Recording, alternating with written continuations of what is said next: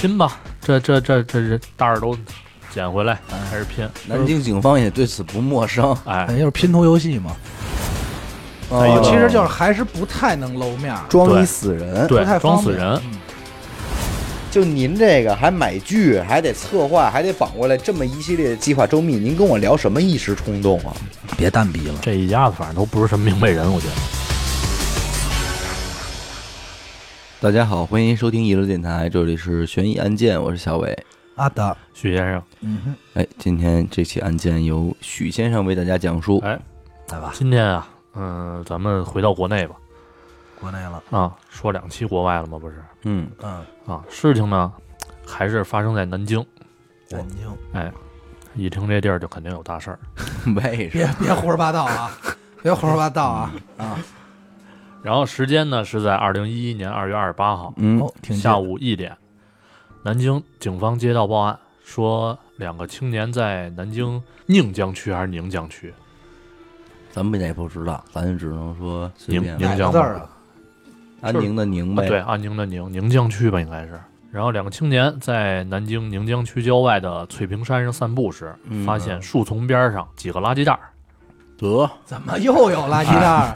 我跟你说啊，咱们现在是已经敏感了，关键是这些垃圾袋儿全部出现在你你把嘴里东西咽 了。你这是口疮了是吗？全部出现在南京啊，是不是？我跟你说，一会儿又有听众问你是不是牙疼，马上我能画来了。 呃，他现在嘴疼，反正一瞧这垃圾袋儿，这这甭说了啊，肯定是还是一堆烂肉嗯 嘿。哎，果不其然，垃圾袋里装的是什么呢？人体组织。嗯民警就立刻赶到这个现场勘查，嗯，在不远处又发现了十多袋儿装有人体组织的这个垃圾袋儿。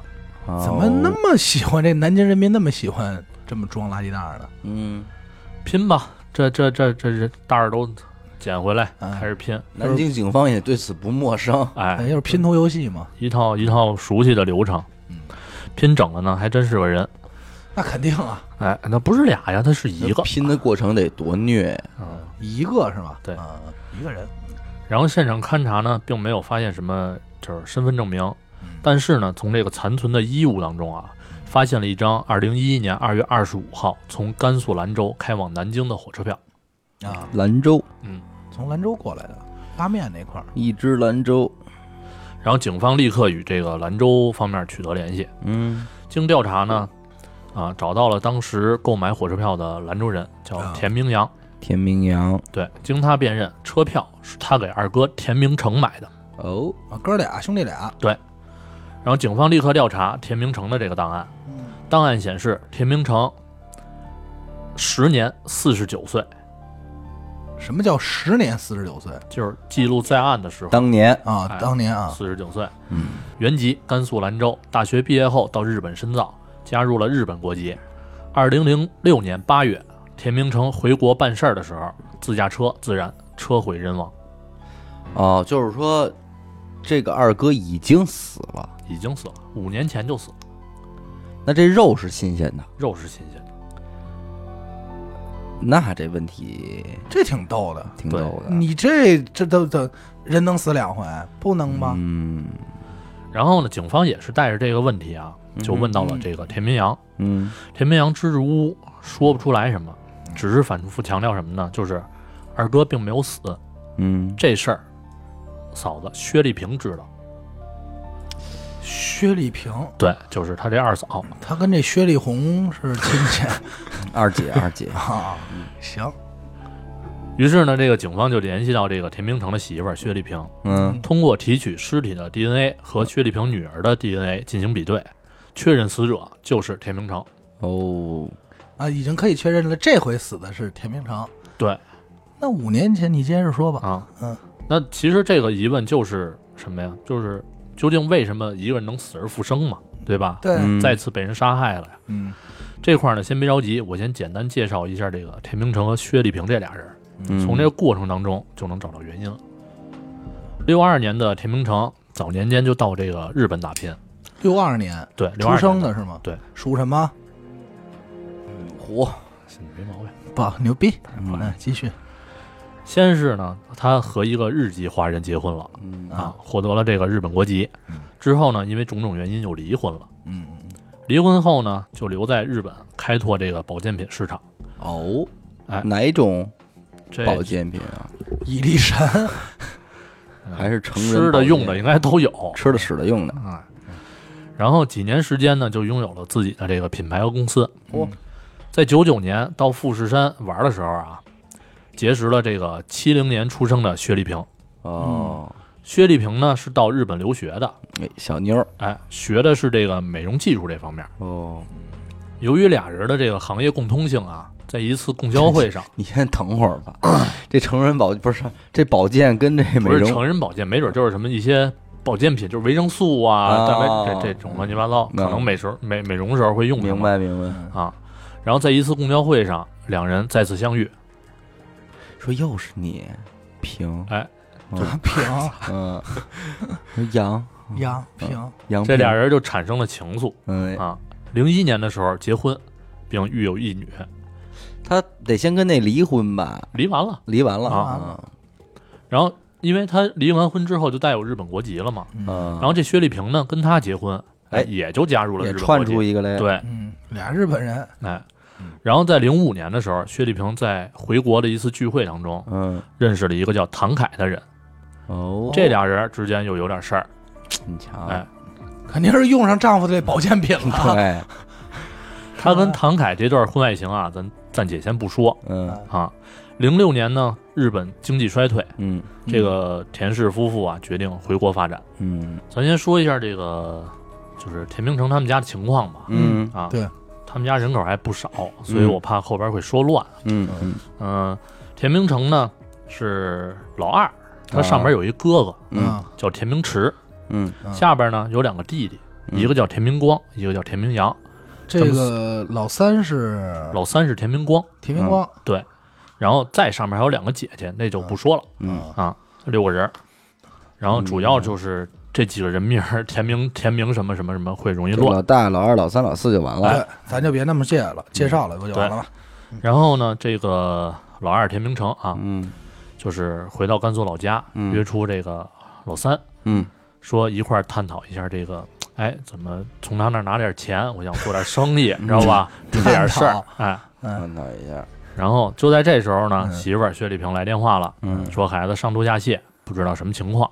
哎呦，田明成呢也是心急如焚啊那肯定啊啊！，然后嗯心疼三闺女，对三弟就说说你先回去看闺女，对吧？钱等我凑齐了，我就给你送南京去。嗯说完之后呢，这老二就哎就直接往机场赶，嗯并且呢让老三把自己这车给开回去。嗯，因为走的匆忙啊，嗯这个老二田明成把手机等一些物品落在了车上。嗯，半小时之后呢，老三开着这个车就在丹拉高速发生了自燃，车毁人亡，出事儿了还出事儿了，纯属意外。人呢也被烧成了一具。黑他，我操，这挺惨，甘肃高速交警啊，在处理现场的时候，发现了这个散落在车体不远处的这个烧黑的手机。他的证件什么的这些东西，哎，这这些，呃，手机、手表和驾驶证都是老二田明成的。嗯跟这个车主信息呢一致，嗯，所以交警就断定死者就是田就是明田明成。成，哎，嗯啊，因为烧焦了已经不好辨别了嘛，对，对吧？然后开具了这么一个事故报告，嗯叫单车撞撞护栏引发燃烧死亡这么一个嗯图片。嗯然后这块儿咱就知道为什么刚才说了那个资料里边显示田明成五年前死于车祸了。嗯，但是五年的时间啊，你说这没死，并没有死成啊，这个、就是他这个生活，难道他不再用这个身份了吗？他以对什么身份生活呀？他没有身份证，他也不可能毫不知情吧这事儿。对他没有户口本儿，嗯银行什么的都用不了，而且他又开公司，你对稍微一登一露面儿就就有问题啊。别着急，这事儿啊，咱往后还得说，还有事儿呢、嗯还有啊，是，啊。官面上说的田明成出事儿之后，嗯警方呢也通知了这个薛丽萍。嗯嗯，当天晚上呢，哎，田明成又到南京了，哦，对吧？因为他又不到又回家了。对对，哎他看得闺女回去家了嘛，嘛，对，看病，发现这个媳妇儿呢已经哭成泪人了。嗯啊一字儿爷们儿死了，对，突然看见田明成进门，也是一脸惊恐，那肯定吓坏了，又惊又恐，然后说：“你没死啊嘿，哼，是，这搁谁谁都得吓坏了，哎嗯？”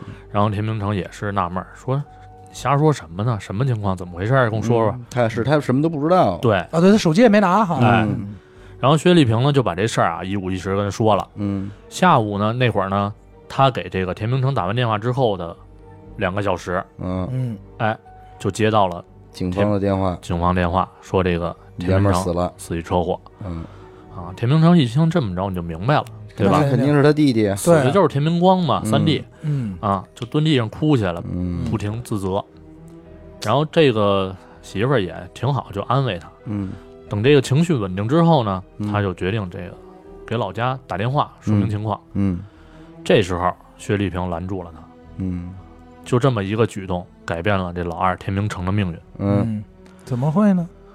因为什么呀？因为薛丽萍突然想起来啊，俩人在日本结婚的时候，结婚以后曾经购买了很多家保险公司的巨额人身意外伤害险哦哦，想起骗保这一层了，对理赔总额哦要骗点钱，折合人民币达到上千万。上千万，对，这可是钱啊，零几年，零几年、零八年现在也之前他嘛妈是钱，嗯，真挺多的。而且他这不还想着本身就想老管老三借钱呢吗？对。对吧？然后他就说什么呀？说这个既然警方已经出具了事故报告了，嗯，不如就把这笔这笔保险金拿到手再顺说理。成章拿到手，哎，俩人也决定这个铤而走险一趟。毕竟天文数字，嗯，但是啊，田明成死亡这一个事儿，嗯田明阳当时并不知道。嗯田明阳就是这个老四，老四嗯最小的这个弟弟，啊嗯，他并不知道。嗯但是呢，刚才咱又说了，嗯，嗯，警察去询问这个田明阳，因为田明阳给田明成买的车票，对他后来又买车票了，肯定还对是知道啊，对啊还是知道。嗯但是怎么回事呢？这其中还有更复杂的事儿，啊，还有，还有，咱就把这个时间回到这个案发之后吧，对嗯吧？就不那么乱了。当这个田明成的尸体这身份被证实之后啊，嗯警方把死而复生这事儿就先放一边了。嗯咱们这么说的清楚，其实，在当时警察也并不知道那么多，嗯，对吧？当务之急肯定是锁定凶手。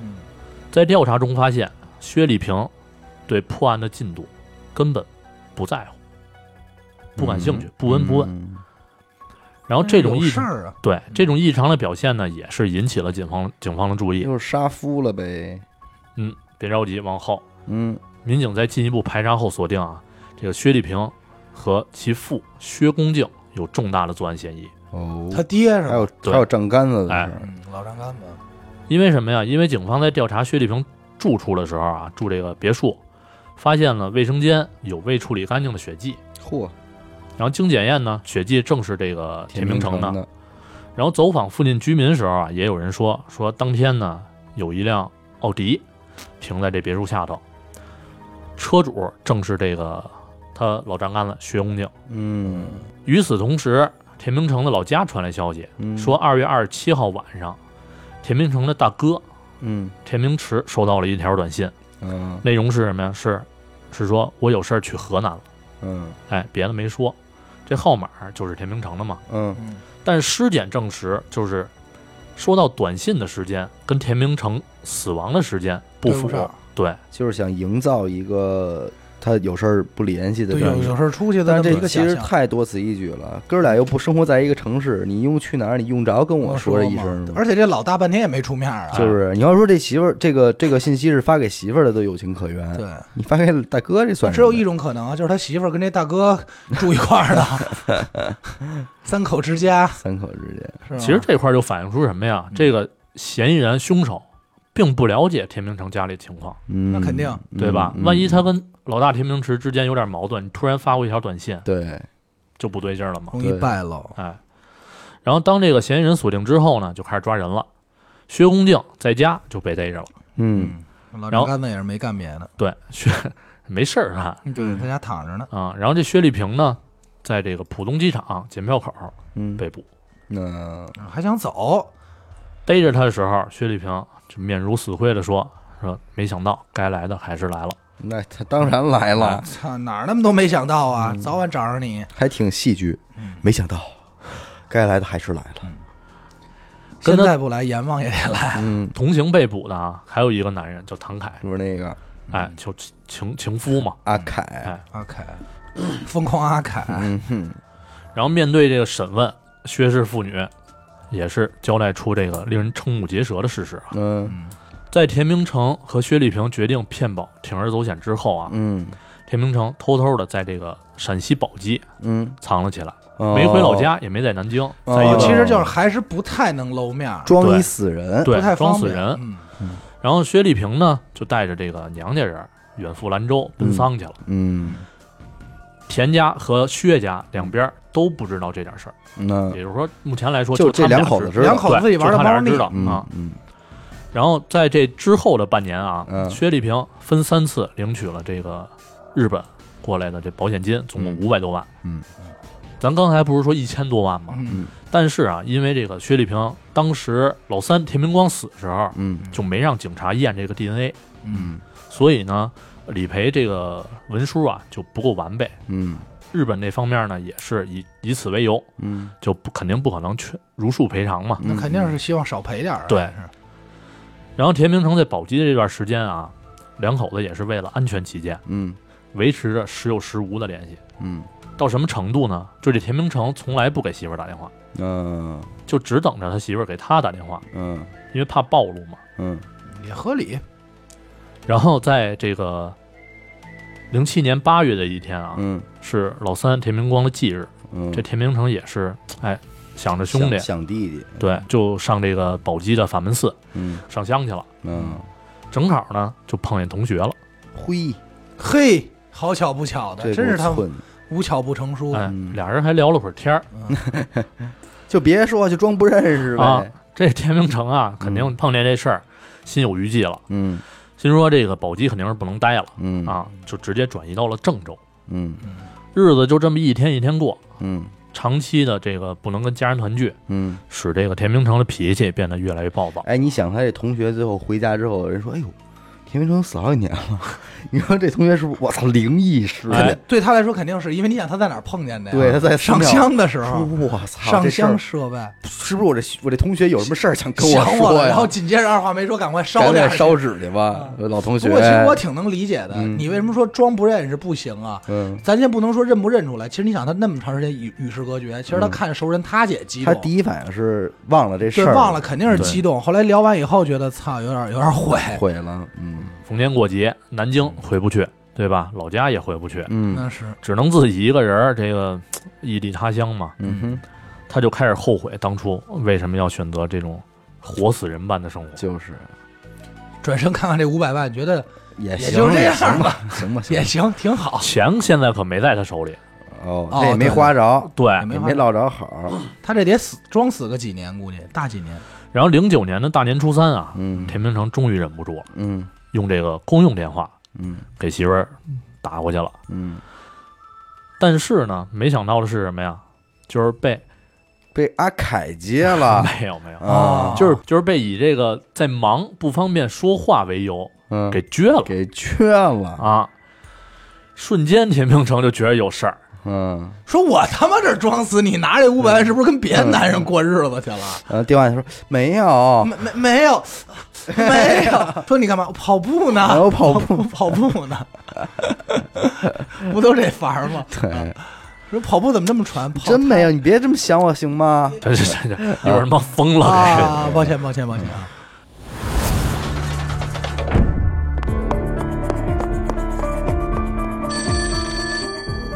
喂，是神探阿乐吗？是我，什么案件？没有案件。再见，哎，别别别，我是想听您给我讲几个案件。这种事情不要找我，去听娱乐电台，那我怎么才能加入组织？关注微信公众号“娱乐 FM”，加入微信听众群，那里有你想要的。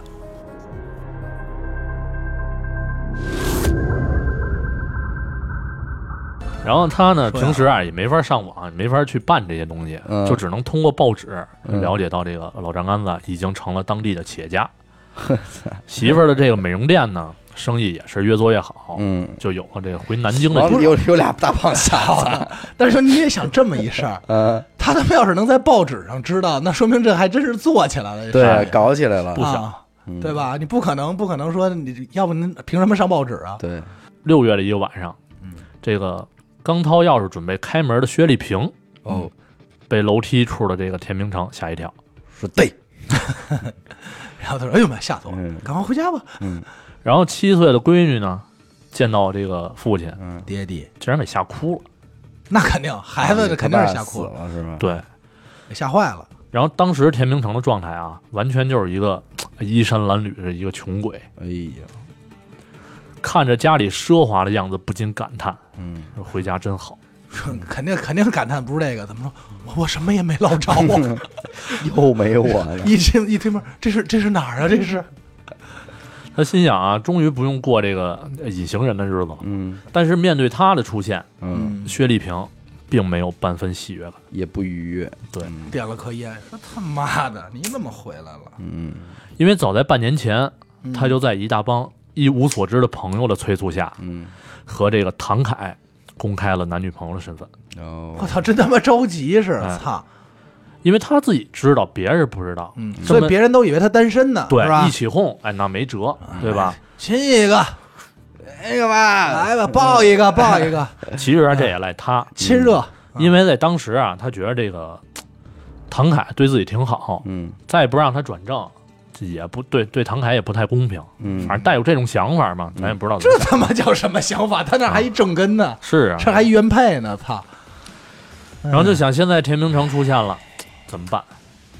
那还能怎么办？得亏啊，这会儿唐凯是为了这个美容店的事儿嗯去广州了，嗯得半个月才回来。嗯就在这段时时间，想想怎么着才能把这田明成给打发走。嗯，合着这会儿他心理上就已经发生转变了。那肯定其实，其实，其实心里其实就已经没有阿成了，没有对阿成的事儿嗯，，只有阿只凯。剩阿凯自己也混整了，嗯新爷们儿也都到位了，是吧？自己父亲也成了企业家了，什么都有了，不缺了。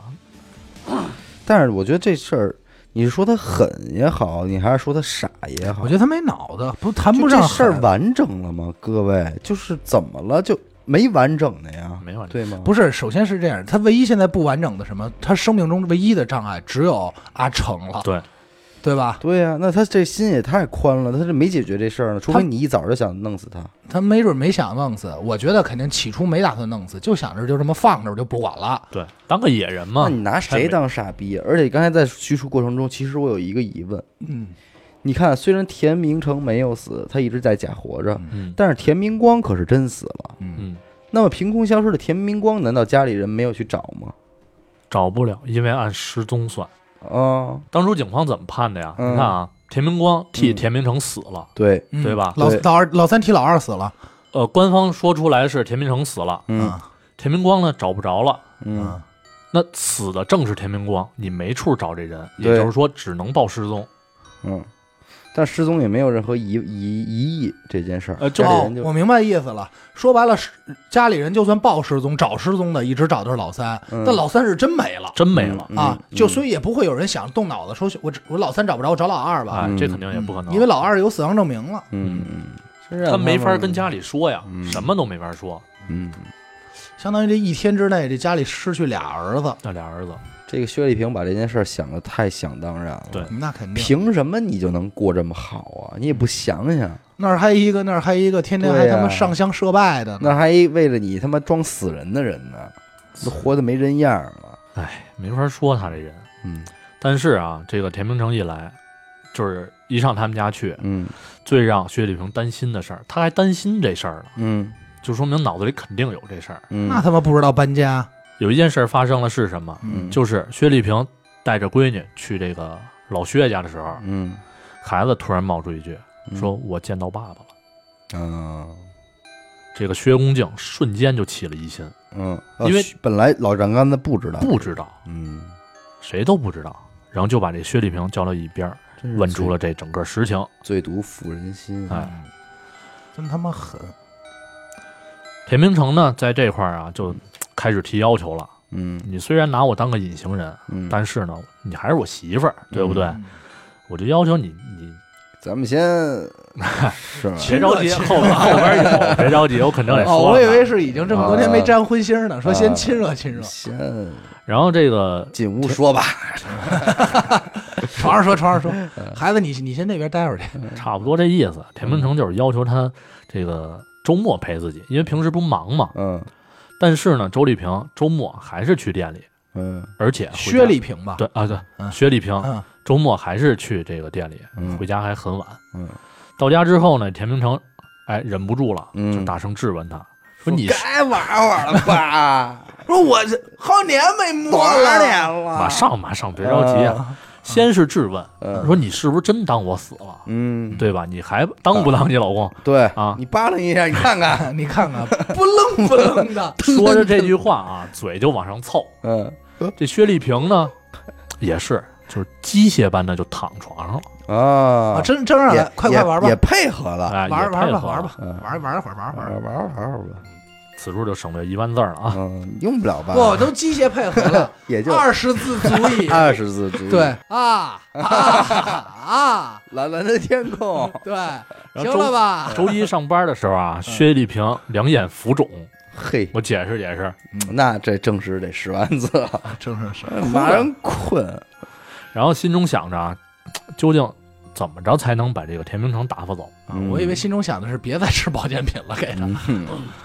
然后呢，他又想到这个保险金，嗯哎，是靠这个田明成得来的嘛？嗯就说那干脆给他吧，嗯，对吧？给他一笔，让他接着过这个隐形的人的日子，只不也过过是个办法，哎，其个实办法是个好办法，嗯对你这么着就不至于老过来打扰自己生活，而且挣这点钱，说实话也不不差，不这点儿少对吧对是没您错都上报纸的企业家对了，哎人不能太这钱数怎么么着也得 double 一下了吧？对，而且还有那美容店呢，嗯没 double 了。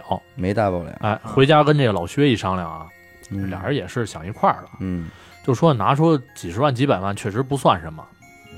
然后第二天呢，这个薛丽萍就把一张三百万的银行卡嗯就给了田明成。嗯田明成拿着这张卡之后啊，嗯，也是你说他心里什么感觉？对。你这不就是高兴好啊啊你！就是啊你你你，他也已经是象征性的躺在那儿了，嗯，对吧？我玩儿也没劲了，但其实我跟你说，这个老田、阿成啊，要是一嗯明白人啊，其实拿着钱走也就完了。对，没错，他就是这么干的。嗯，嘿，还真明白，跟我想一块儿去了。啊虽然是什么呀，受了屈辱了，反正也没对人吧？爱他，他呢，就是带着恨，嗯又带着钱， 嗯，流着泪，就直接走揣着了卡，揣 着卡。然后薛丽萍啊，就祈祷这一切就就这么得着了，得啊，妈但死干是其净嗯实我刚反应过来，不可能这么简单，不可能，还肯一定。闺女呢，还一闺女呢，田明成拿着这三百万啊，就是用这个在郑州时候办的假身份，嗯嗯，办了一张护照，哦出国就开始散钱去了，嗯，三嚷去了，对，嚷去了。三百万其实也不禁花，不那到一你年真，是，你要画还行，你要嚷嚷不那可不行你，要正常过日子嗯没问题，不到一年就花完了嘛。嗯然后二零一一年的时候，这真个他妈能嚷。田明成又回来要钱来了，嗯然后薛丽萍就跟他说说这个美容所啊，嗯盈利其实也不多嗯啊。老薛那儿呢，虽说规模大，嗯但是现在也遇到困难了，嗯就是空穷哭穷嘛。嗯然后田明成就甩下了一句话，嗯说你不让我要钱也行，嗯现在我就回来跟你们一块儿住，嗯，对吧？我得活着呀，我不能。我得三三口之家，我得过呀，啊哎，嗯然后田明成呢，说什么也得跟这个薛丽萍到这个住处待着去。嗯，就是想住会儿了，起腻啊嗯俩人正争辩的时候啊，唐凯突然打电话过来啊了，嗯，阿凯 老婆在干什么？啊 又想我啊？那边是看他这老婆啊啊，我在又在跑步啊，老婆， 我要跑步，说这个跑步声我听着耳熟啊，老热婆俗啊，嗯然后这个田明成呢，也是清楚的听到了薛丽萍跟这唐凯的，不是，也是清楚的听到了这个，操，也清楚的听到了这个，也是清楚的听到了薛丽萍和这个，电话那头啊女儿跟另外一个男人嗯比较亲切的交谈声，哎呦叫爹爹了，啊，那叫没叫咱不知道啊，嗯反正肯定聊得比较近。嗯哎，说昨晚舒服 吗？他就起疑心了，说肯定是怎么着有别的男人了嘛。嗯对，嗯这他妈他之前还不知道吗？之前一切都是猜测，没证实嘛。嘿呦我操！然后他呢有一想法挺挺葛的，我觉得啊，嗯他就想什么呀？就说把自己的身份嗯告诉这个男的，嗯然后没准就一切都解决了嘛。那这一又有点异想天嗯开啊，这有点胡闹了。心还是宽他就借机拿过了这个薛丽萍的电话，啊嗯哎，记下唐凯的号码。啊啊！第二天就跟这唐凯说明了一切，摊牌去了，摊牌去了。唐凯肯定吓疯了，嗯没有啊，唐凯这人啊也是讲理，嗯直接找老薛对质，啊，说你们家闺女怎么回事？这嗯这人又是谁呀、什么情况啊？嗯不是说死了吗？怎么又出来了？这嗯这意思啊？老薛也是慌了，嗯就把他闺女叫过来，这仨人，哎，就开始聊这件事聊儿。呗，嗯，然后唐凯的态度是什么呢？唐凯说的这些话啊，让这个薛唐二人双手攥着就撒不开了，嗯哎，就不想分开。嗯这个田明成就不管他就嗯都行，就是我们是真爱，哎，我们是真爱。嗯然后这个田明成一看也是没辙了，嗯就决定什么呀？回老家嗯把这件事儿全坦白了，嗯并且呢，把救兵搬来，嗯，把这个薛丽萍给说服了。谁是救兵啊？家里那帮呗。田明阳啊，给买火车票那个，啊那怎么能成他对，的怎救么兵呢？突然想起找老四来了？因为什么呀？因为当初啊，这个田明阳的二嫂，也就是这个薛丽萍，嗯，对他是最好的，对跟这小叔子还哎不小错啊哎对小叔子不错，你瞧，老嫂比母，小叔子事哎啊，儿，这么说薛丽萍人缘不错呀，人然后送外号“人快来呃，小平，”，招人来。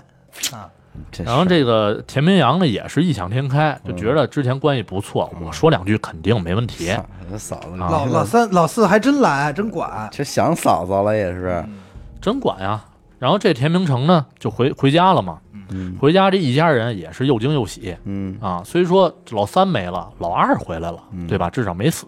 没没没一下没俩，有一天啊，这个田明阳这小弟就给这个薛丽萍打电话，嗯说说嫂子，我跟二哥二十五号嗯就到南京，嗯咱们一块儿聚聚。嗯，一块儿高兴高兴，像当年一样，但是接到电话的薛丽萍嗯彻底失控了，那肯定啊，又来找我，而且带着老四来，咱什么岁数了， 还鸡巴敢带老四还过搞来这些事情？太胡闹了，太嗯胡闹了。然后就跟他说说你们别过来嗯，啊，我有家有业的，说我求你真别来，哎，真是麻来呀！就这这语气嘛，就拜托你们别再打扰我生活了，行吗？就这样。嗯嗯，田田明成一听这话呢，就旁边听着嘛，也是急眼了，嗯就抢过这个电话，嗯就争吵起来了，嗯就说如果不能回去，嗯，就鱼死网破，对，把这骗保事儿嗯我就直接说出来。说出来，哎，大不了咱就一块儿坐牢去。对。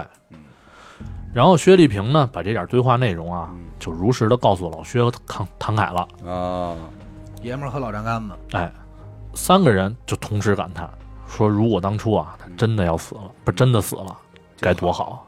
哎，这时候肯定是这感叹。这老薛啊，心中也是愤怒到极点了，因为自己闺女的日子啊肯定都盼着好嘛，对吧？可是你们仨人不想想，你们这三个人凑在一块儿，你们是怎么起来的呀？对呀、靠人死，靠人靠假人死死起来来的，包括这唐凯，你还真别跟我说什么真爱，难道你就没有想过对方是有钱的富婆，账杆子也是？嗯他不是没想过，因为他俩在认，识的时候，嗯，薛丽萍就已经有钱了。对吧？嗯你还是在日本留学放不下这吧些东西啊，对对嗯然后这个二月二十四号下午呢，嗯薛公敬老薛就在超市买了薛公，操！砍刀、斧头、垃圾袋儿。专业的专业的，我操，真是手段真是简单粗暴。他准备什么呀？准备在薛丽萍那别墅里边啊嗯进行作案。操作一下哎，然后二月二十六号晚上，这哥俩田明成、田明阳嗯已经来这南京了嘛。嗯然后薛丽萍就约田明成嗯说过来一块儿谈谈，在别墅里。嗯但是没想到田明阳一块儿来了，就没法动手。嗯还真是有老四的情面在，哎，嗯，不是你不能跟老四也一块儿给做保了，不齐对啊因为人家里人都知道你俩过来了。对，然后争吵了一通之后呢，这个田明成二人离开了嗯啊。薛丽萍就给这唐凯打电话嗯说：“你把这个之田前明成雇好那几个人儿，嗯，把这个田明成给绑回来。”哦，再绑回来，对，哦。然后这个唐凯呢，就跟这几个社会青年说，嗯说田明成是个神经病，嗯嗯嗯，哎，，你给我你给我绑到这个别墅里边，嗯这事儿就算完了。嗯果不其然啊，这田明成就出现在别墅里了，哎嗯真绑来了。哎，真绑来了。晚上八点的时候，这老薛就举起了手中的斧子，嗯砍向了被蒙住双眼的田明成。嘿，赠你们到第二天，就是咱们刚开始说那场景了，一个小袋儿一个小袋儿装着了，等于是仨人一块儿办的，就老薛一人动的手。那你几个人只是从犯，就是引诱他过来什么的。嗯嗯，因为这事儿你肯定不敢就是看着嘛。就连带拆呀、什么的，这些都是他老薛一个人办的。哎，老丈人动的手，那发现了，包括警察去询问他们的时候，他们都没带跑的，你就居想然想，在家里就给摁了。可能是没，就是这老头儿啊，到那岁数了，没准就以为嗯没什么事儿了，我处理也挺好，嗯，对吧？嗯没嗯没露什么马脚。关键不是你得这么想，按说啊，剁人这事儿啊，嗯一般都是年轻小伙子，对啊，没有让老头儿了，没准老丈杆子是这么想的呀，嗯撑死被发现呀，嗯废我一人，嗯，哎保你们俩。本身我这寿命也没多长了，对对对吧？对，你想六二年的生人，嗯不是六二年是田明成田的明事成儿。啊，他媳那妇他儿爸就得更得大了吧？呃，薛呃薛丽萍是七零年的，七零年属什么？狗，属狗的，嗯那他那他老丈杆子也得那时候也得六七十了，五五年起，五零年起步吧。五零年起步，嗯，五五年五五零年也就六十多，嗯，对吧？那反正也奔七十了，也没嗯其实也没那什么了，咱也不知道什么时候要孩子嘛，这事儿就这么给办了。嗯然后逮着之后呢，这俩人说的话，其实我分析了一下，也挺逗的，咱先听听啊。嗯首先，这个闺女，这个薛丽萍说嗯说都怪我嗯啊，怯懦、贪婪，嗯害了本应嘖享受这个天伦之乐的父亲，嗯连累了全家嗯，啊。都说世上没有这后悔药，现在我是真明白这个道理了。嘿，可是，一切都无法挽回。就是他们晚了。哎，咱再听他他爹说的这话啊，嗯，说都怪自己一时糊涂，未能阻止女儿参与骗保，别扯淡了。从此埋下祸根。听完。嗯又因一时冲动杀害了田明成，嗯我毁了女儿的大好前程嗯，毁了我这个幸福的家。嗯，人到暮年落得今天这种下场，悔之晚矣。他家挺你文闻有点有点闻俩人谁也没说田家的事儿，啊哦，对吧？对吧你？你看我也是觉得就别扭就别扭在这儿，嗯老是说哎我不该冲动杀人，我不该骗保，嗯你可没想到你最终对不起里外里最终对不起的还是他妈这田明成啊！对当然了，这田明成诈保嗯骗保这个事儿是诈不死对的。是不对的，嗯，但是你说主意是谁出的呀？对你从你从道理层面上来讲，你这太不仗义了，这出玩儿这的故事完了吗？嗯，不对啊，这里头这阿凯呢，疯狂阿凯呢，阿凯也给判了，啊也给判了，嗯最终也没跑了。对，没跑了。包括那几个社会青年也给判了，嗯那一肯大堆定，嘛。你说最惨的就是他妈这田家小闺女，是吧？我就想说这事儿，你们这些当长辈儿的，谁为孩子想一步了？你们这帮孙子，谁为孩子想一步了？眼里全是钱，他这样的，没别的他还有奶奶吗？有姥姥吗？没了。老头自己姥姥对没姥姥，啊，老头儿不定哪儿耍去呢。这帮孙子，是我为什么不信？这就是我觉得不值得心疼啊！什么叫一时冲动杀人啊？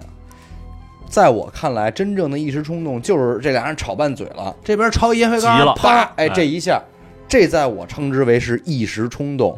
咱都还就不说什么谅解不谅解、容忍不容忍、理解不理解，就您这个还买剧，还得策划，还得绑过来，这么一系列的计划周密，您跟我聊什么一时冲动啊？别蛋逼了，对吧？有多长时间能让你冷静下来呢？你就是心狠啊，你就是心狠手辣呀。对，一时冲动，你这要一时冲动是什么呀？杀完人以后他自己都懵的，嗯这杀完人冷静处理、是被逮着了，现在告诉反悔，要没逮着呢，嗯那蛋什么逼呀、就为这点逼钱，嗯操！其实说白了就是什么呀？早知如此，何必当初，对吧？当初如果要不不骗保，没有这想法，这就是什么？咱平时说那话嘛，就是你轻易别撒谎，因为你撒了一个谎之后，你就得再用更多啊的谎言去圆圆这个关键谎你。哥俩，你们在怕，你们在他妈的骗这个宝的同时，你们有没有想过你们今后这一生，对吧？是千万级的数字来了，操，那么情比金坚吗？就那么仗义吗？彼此都，这还是说什么呀？一个是刚才说的最毒妇人心，还有是什么呀？家有贤妻，嗯，爷们不做横事儿，嗯，对吧？对这个贤内助是很重要的。嗯，这耳耳边风给你吹的，嗯没准儿这个这个老二啊，一开始啊还嗯保不齐没直接就同意说诈保这事儿，对，嗯对吧？因为觉得不合适，后来媳妇儿说快点弄吧，嗯而且呢，我也能明白，实际上刚开始炸宝的时候啊，我觉得啊，他媳妇儿心里还是有这爷们儿的。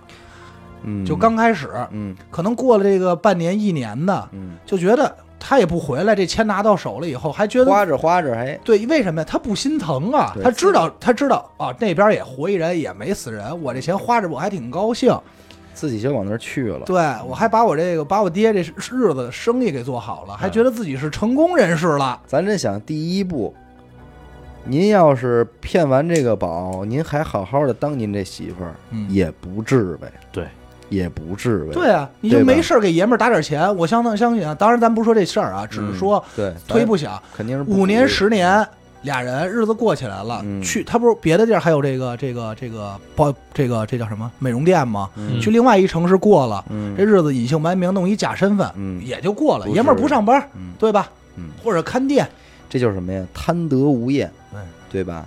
都得是我的，对哎，你都其实啊别要，咱说这个这个娘儿俩半天，不是爷儿俩半天，嗯，还没说到这田明成呢。田明成其实在最初在郑州的时候已经有了一个假身份了，嗯他只是一时愤怒去拿这三百万给造他了。当然气不过呀，对呀、啊嗯对嗯吧？他以为他有机会能再要出这钱，咱不说要不是，其实啊，他贪不贪都放一边儿，嗯这三百万搁给谁啊？其实谁也花不痛快。对，对我他妈连闺女带媳妇儿连家，我现在没人认识我了。嗯我说你苟活于人世，嗯，这嗯我这算怎么回事儿？你没法聊对这吧东西，我这三百万又能做什么？这一家子反正都不是什么明白人，我觉嗯得。行吧？感谢您收听娱乐电台，这里是悬疑案件，我是小伟。阿达，许先生，呃，我们的节目会在每周二、周四的零点进行更新，关注微信公众号，扫码加入微信听众群啊。我们下期再见。再见见。